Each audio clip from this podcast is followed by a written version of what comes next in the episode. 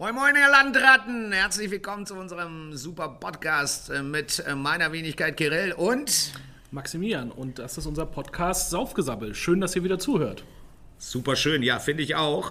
Heute geht es um die Thematik äh, ähm, Magnum oder kleine Flasche. Wo schmeckt es besser? Woraus schmeckt es besser? Und äh, was essen wir dazu? Ähm, ich würde mal sagen, Max fängt an und erzählt uns, was wir überhaupt im Glas haben. Wir müssen dazu sagen, wir wissen nicht, was in welchem Glas aus der großen Flasche ist und in welchem aus der kleinen. Ähm, Max, erzähl uns doch mal was zu der Rebe, die wir heute trinken. Ja, also wir haben unseren Hauswein im Glas tatsächlich, den Weißburgunder vom Weingut Spieß aus Rheinhessen, äh, 2019er Jahrgang. Das ist ähm, ja unser Hauswein, den wir seit ja, 2020 äh, offen ausschenken bei uns und ich war auf dem Weingut, habe die Cuvée eben mitgemacht. Ich habe mir verschiedene Tanks mit Johannes, dem Winzer, ausgesucht und haben auch einen ganz kleinen Anteil Holzfass äh, hier mit rein küvetiert. Und wir haben äh, einen sehr großen Teil eben in der klassischen 075 Liter Flasche abgefüllt und haben ein paar hundert Magnum Flaschen auch abgefüllt. Ja. Und jetzt wollen wir heute einfach mal rausfinden, Macht das denn einen Unterschied? Schmeckt man einen Unterschied? Können wir ihn erkennen? Und ähm, ja, wie du schon gesagt hast, was essen wir denn am besten zu diesem wunderbaren das Wein dazu? Ist eine sehr, sehr gute Frage. Man muss auch dazu sagen, ein einzige, äh, eine einzige positive äh, Seite hatte Corona. Dadurch konnte der Wein liegen, weil wir ihn nicht verkauft haben, weil er natürlich zu war. Und dadurch hat er natürlich auch eine extrem geile Reife und extrem gut trinkbar ähm, ne, ist er auch noch geworden. Ähm, ich würde vorschlagen, dass wir als erstes probieren. Ähm, fangen wir mit links an. Wir fangen mit links an. Ja, also so einmal Vielleicht kannst du, die Geschichte, warum, warum stößt man an, ne? das könnte man jetzt hier so einbringen. Früher hat man, früher, willst du erzählen oder soll ich? Ich kann das auch erzählen. Also das Anstoßen geht auf äh, ja, eine sehr lange Tradition zurück. Man hat, wenn man früher sich zu Saufgelagen mit seinen Freunden oder Feinden getroffen hat, äh, war es ja durchaus... In den Königshäusern dieser den, Welt. Ja, da wollte man ja vielleicht den einen oder anderen auch mal äh, loswerden mit einer kleinen Giftnummer in dem Wein oder oder in dem Getränk, was damals ausgeschenkt wurde. Und um sicherzugehen, dass eben keiner was den anderen vergiften kann, hat man einfach immer sehr kräftig und sehr doll angestoßen. Damit es immer überschwappt. Genau, damit einfach immer von allem irgendwas in jedem äh, landet, so dass in jedem ja, genau. Trinkhorn landet. Trinkhorn. Humpen waren das doch. Oder früher. Humpen, ja. Und somit konnte man eben sicher gehen, also wenn er mich vergiften will, dann ist er wenigstens auch mit dran. Ne? Ja, also genau. Ist, ähm, wenn, dann sterben alle. Aber keine Angst, ich will dich heute nicht vergiften. Na, ich bin ganz froh auf uns.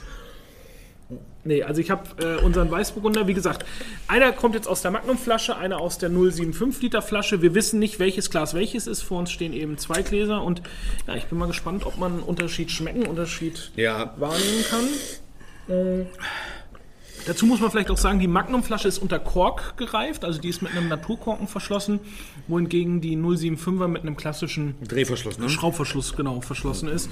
Das sollte man, denke ich, äh, merken. Also ich würde mal, ich würde, wenn ich anfangen darf, äh, würde ich sagen, der linke ist äh, die große Flasche und der rechte ist äh, tendenziell die kleine. Und warum denkst du, dass das so ist?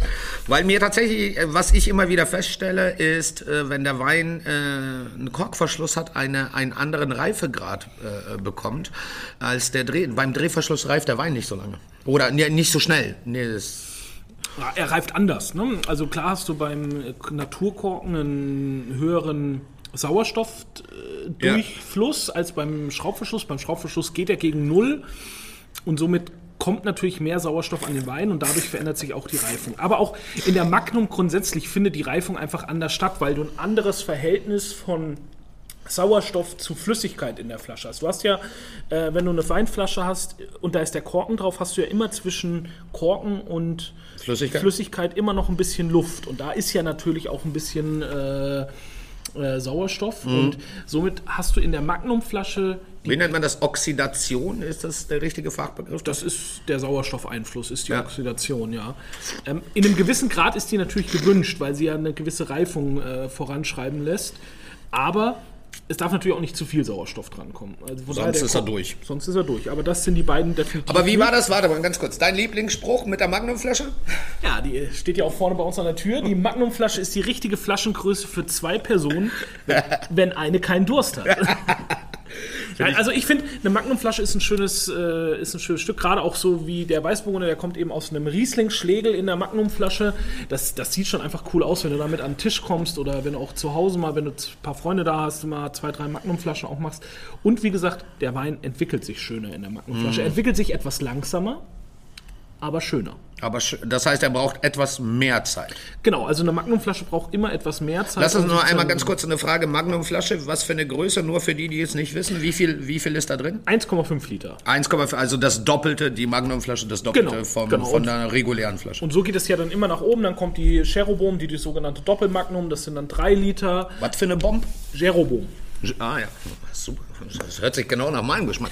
Dann kommt dann jetzt auf die 6 Liter Flasche. Also man, man verdoppelt immer. Verdoppelt immer. Fast immer, fast immer. Also die Aber es gibt auch fünf, warte ganz kurz, fünf Liter Flaschen gibt es auch. Wie nennt man die? gibt's auch, die wird auch Cherobom genannt. Das ist dann so eine regionsspezifische Okay. unterschiedlich. Äh, Cherobom wird sowohl für 3 als auch für 5 Liter benutzt und es hängt dann von der Region ab, wo du bist. Okay.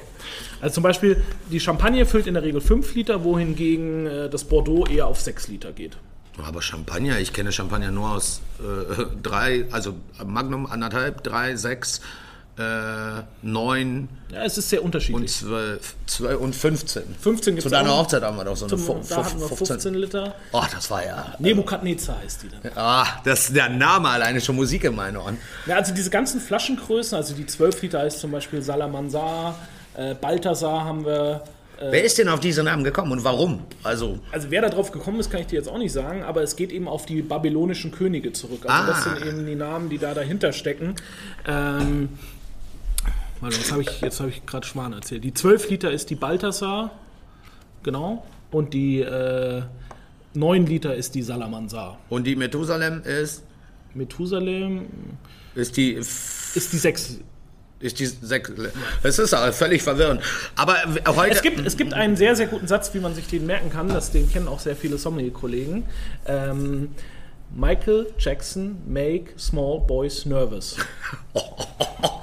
Alter Schwede.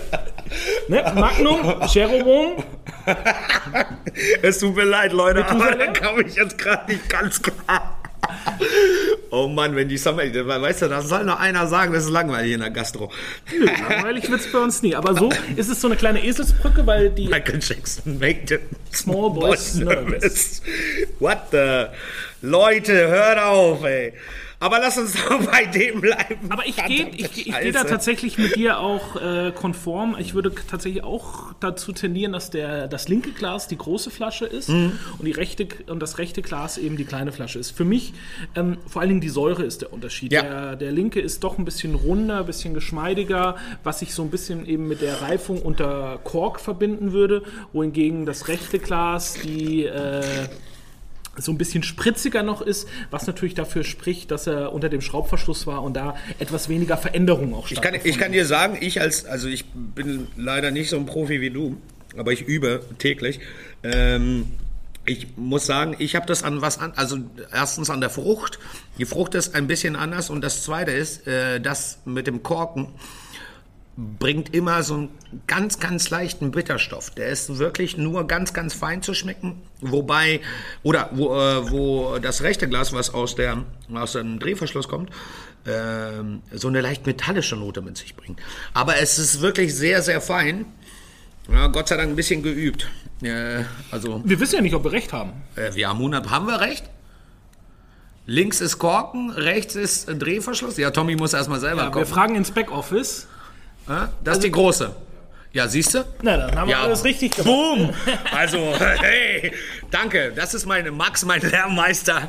Äh, die Frage ist jetzt natürlich, äh, liebe Freunde, was können wir zu einem Weißburgunder äh, essen und äh, was schafft der Wein? Ne? Jetzt haben wir 2019, wir haben schon ein bisschen was an Tiefe, wir haben die Säure abgebaut. Mm, ähm, was können wir dazu essen? Also mein Vorschlag wäre äh, Tafelspitz, was wir auch aktuell auf der Karte haben mit ähm, äh, Grünkohl Und Birne, der Grünkohl ist roh mariniert, äh, mit einem äh, leckeren Essig abgeschmeckt. Salz und Pfeffer drüber gestreut, am besten Maldonsalz. Ja, weil es einfach eine ganz feine Mineralität mit sich bringt. Und äh, die Birne eben die gewisse Süße, die wir dann auch brauchen. Kriegt der Wein das gewuppt? Ja, auf jeden Fall. Also das kriegt der Wein wunderbar gewuppt, weil er hat eben auch einerseits natürlich diese Birnenfrucht, was auch relativ typisch ist für einen, für einen Weißburgunder.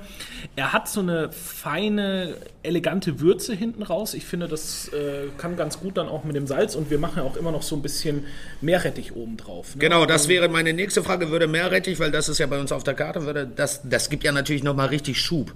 Ja, aber das, das kann der Wein sehr, sehr gut ab und äh, es profitieren dann beide davon. Also es, der Wein nimmt so ein bisschen mehr Fahrt auf, aber auch äh, er fügt eben das Gericht ein bisschen besser zusammen. Also man muss sich als Sommelier äh, auch immer die Frage stellen, was kann der Wein für das Gericht tun und was tut das Gericht für den Wein? Und so versuche ich ja auch meine Weinbegleitung immer aufzubauen oder meine Weinkombination. Mhm.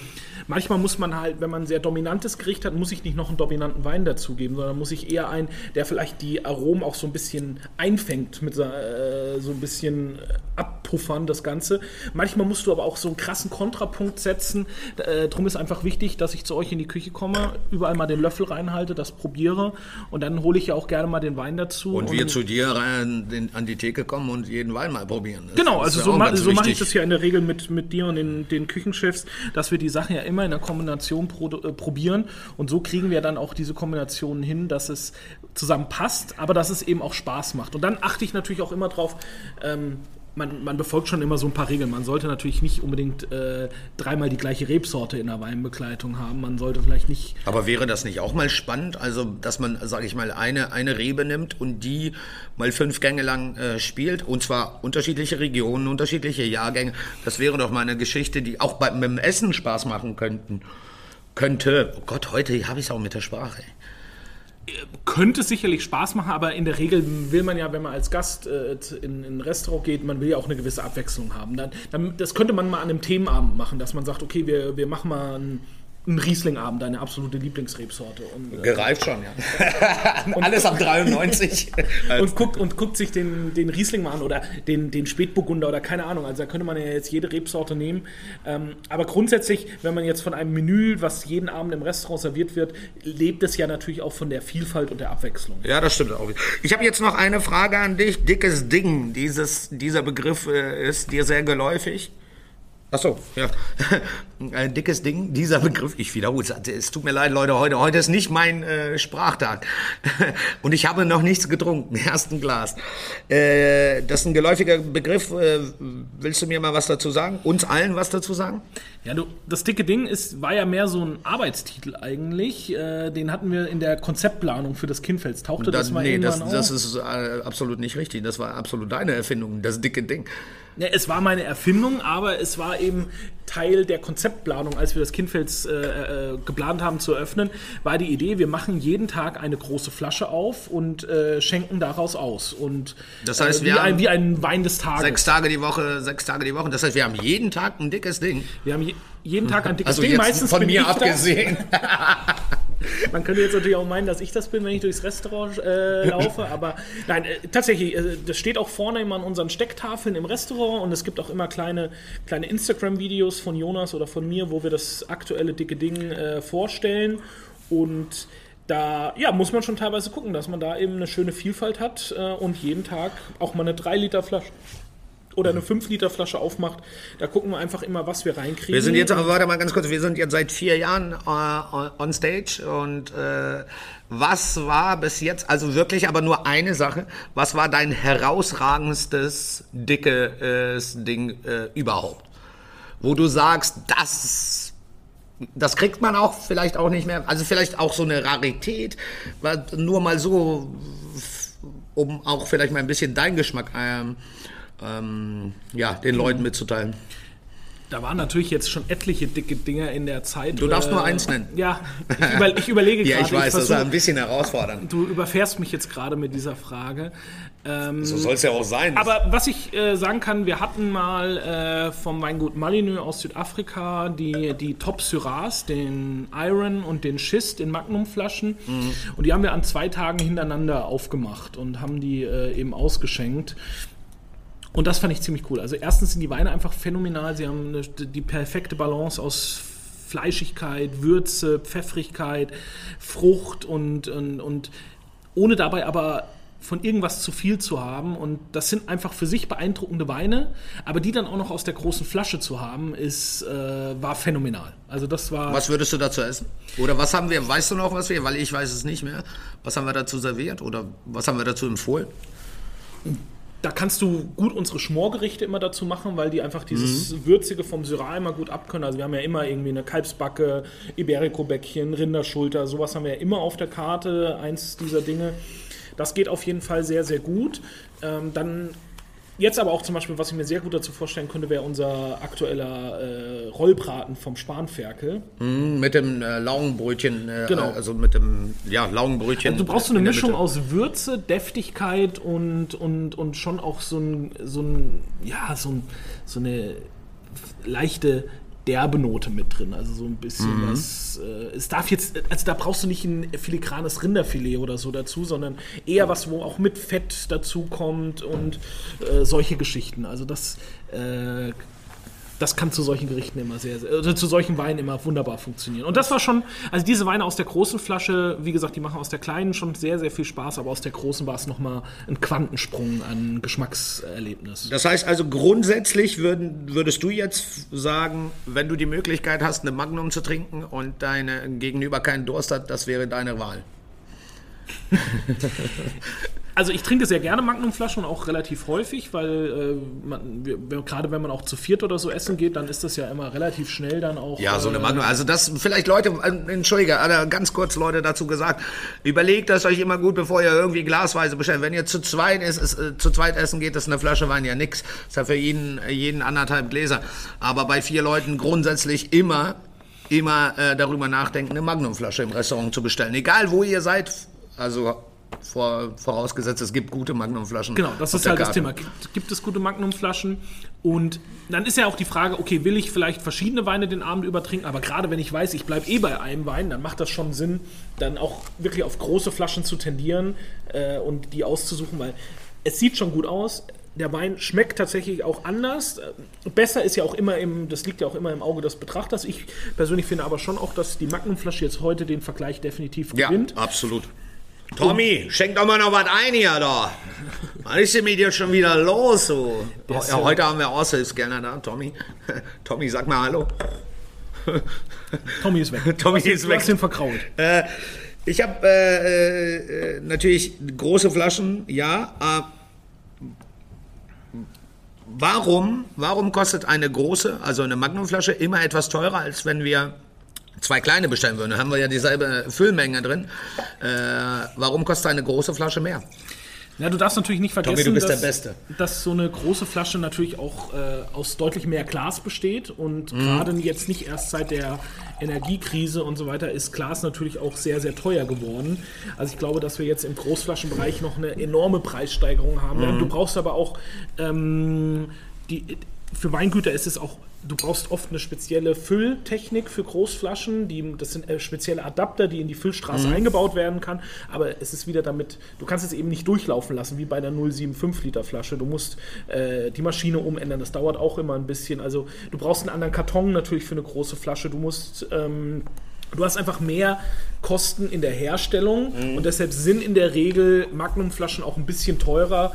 Oft nicht sehr viel, aber ein paar Euro sind es in der Regel schon, dass die, die großen Flaschen eben teurer sind. Und wenn wir dann in diese, wo wir ja auch gerade schon drüber gesprochen haben, 12, 18 Liter Flaschen und so weiter gehst, da ist der Preisunterschied dann schon enorm, weil natürlich diese großen Flaschen, die müssen ja auch den Druck aushalten, die müssen das Gewicht aushalten. Also da wird einfach auch eine Menge Glas verarbeitet und davon gibt es einfach auch nicht so viel. Ne? Davon gibt es nicht so viel, das ist die äh, Rarität und dazu komme ich jetzt. Äh, was ist denn unsere größte Flasche äh, im Laden, abgesehen... Abgesehen von Jonas. Hoffentlich hört er nicht. Hoffentlich hört er das nicht so. Kommt nein, da morgen nein. und schmeißt das Handtuch hin. Ihr wisst ja, wir mögen Jonas wirklich gerne und er kann so einen kleinen Scherz auf seine Kosten auch mal ab. Nein, Hoffentlich. Also wir haben seit ein paar Wochen äh, eine wirkliche Rarität und zwar eine 18 Liter Flasche ähm, aus dem Hause Blandys. Das ist ein Madeira-Handelshaus, also von der Insel Gott, Madeira. Ich dachte, du redest gleich wieder über Michael Jackson.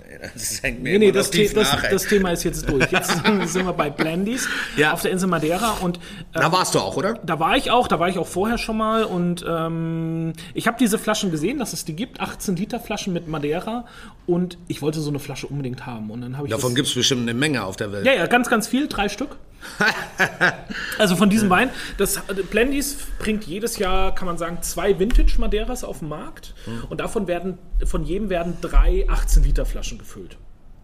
Also Krass. von dem, wir haben jetzt bei uns den 75er Sercial, also äh, der lag von 1975 bis 2015 im Holzfass, lange gereift und ist dann 2015 gefüllt worden. Da gab es eben 075er, es gab ein bisschen Magnum, es gab ein bisschen Doppelmagnum und es gab insgesamt drei 18 Liter Flaschen.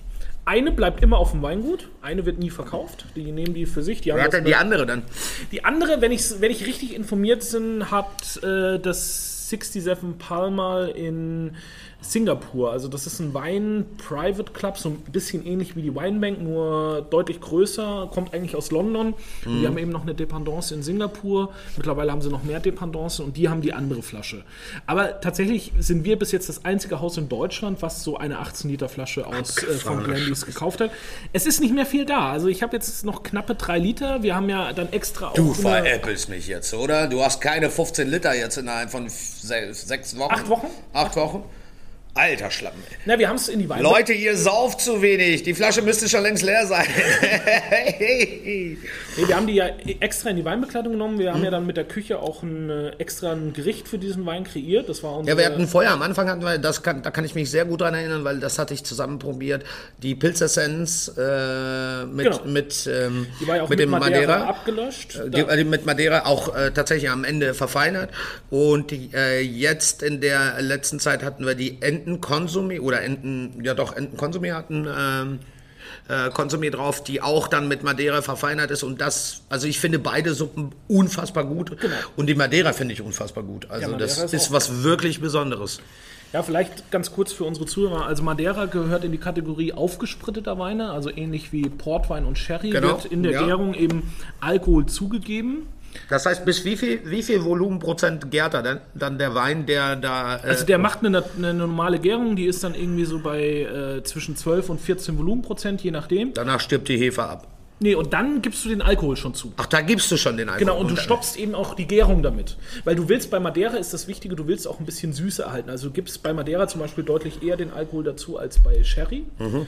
Und dadurch erhöht sich natürlich der Alkoholgehalt, weil du gibst hochprozentig. Du gibst, ähm, ich habe es jetzt nicht ganz im Kopf. 98,9. Nee, 76 Volumenprozent sind es, glaube ich, auf Madeira. Gibst du eben dazu.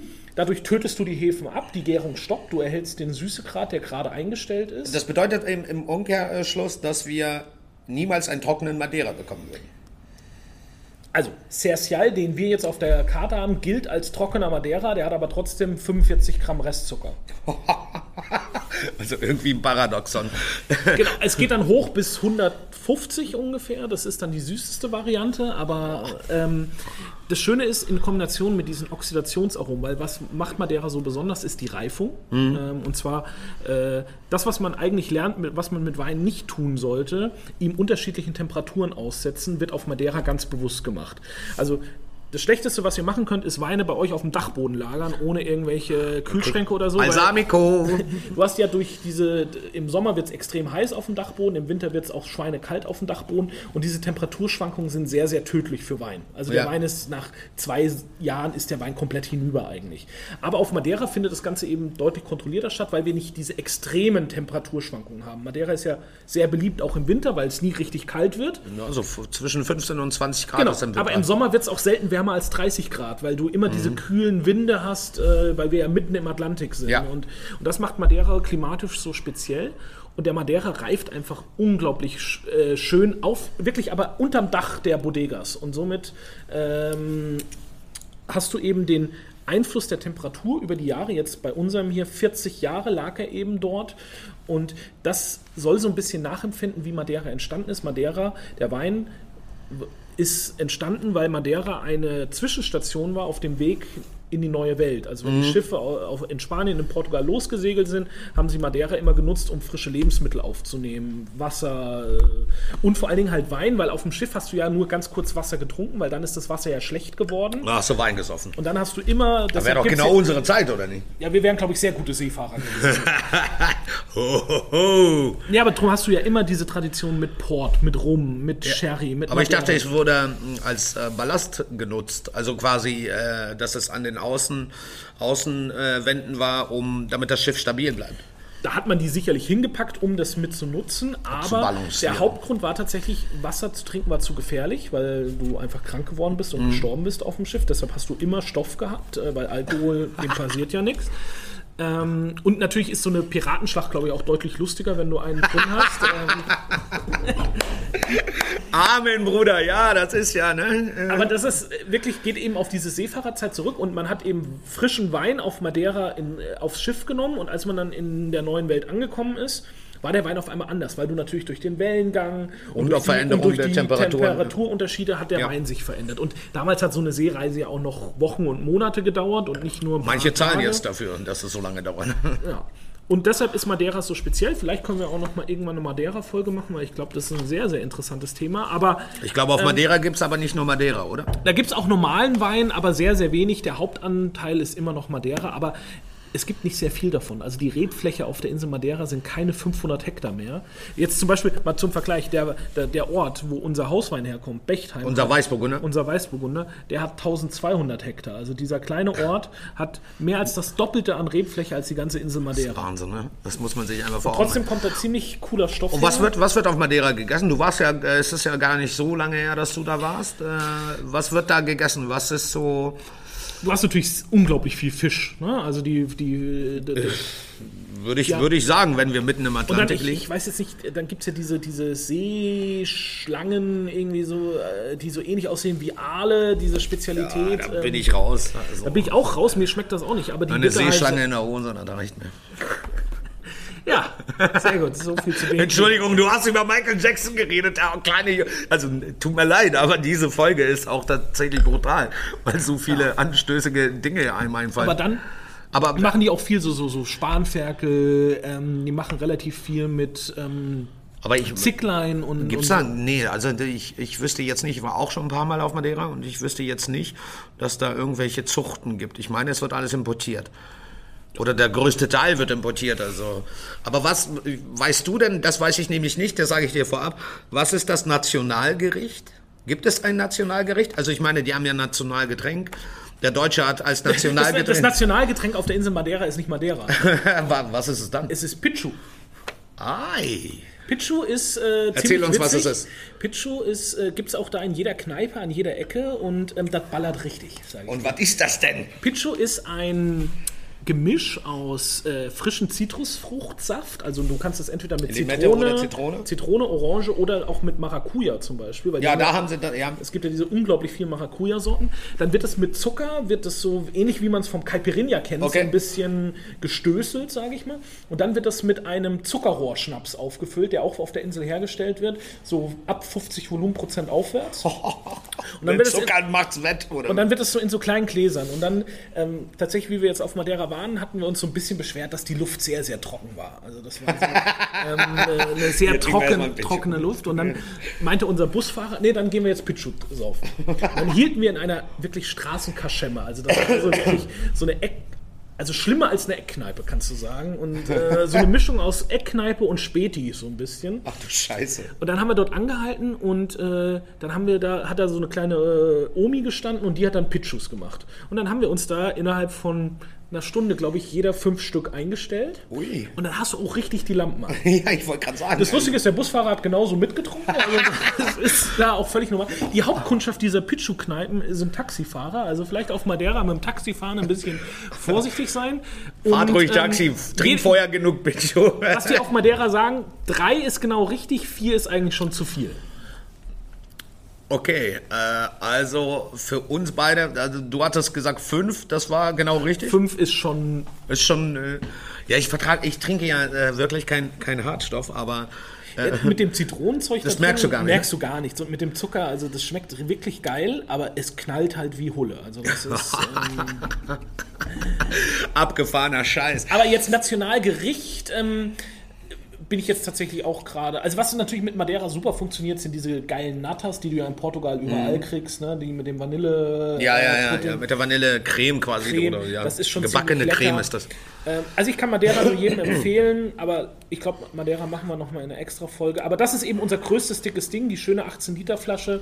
Ein paar Liter sind noch da, also wer noch äh, Wer Bock hat, kommt vorbei. Äh, ihr, wir, wir heben für euch nichts auf. Äh, wer zu spät kommt, dem bestraft das Leben oder das leere Glas. Ich habe schon angefragt, welche 18 Liter wir als nächstes kriegen. Haha!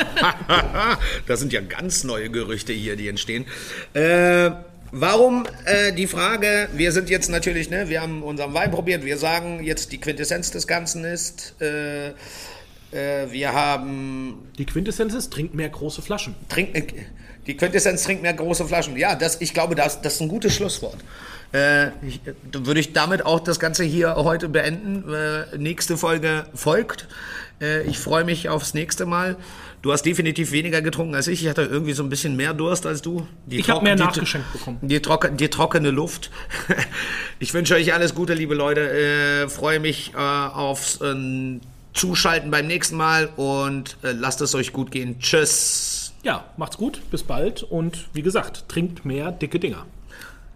Boom.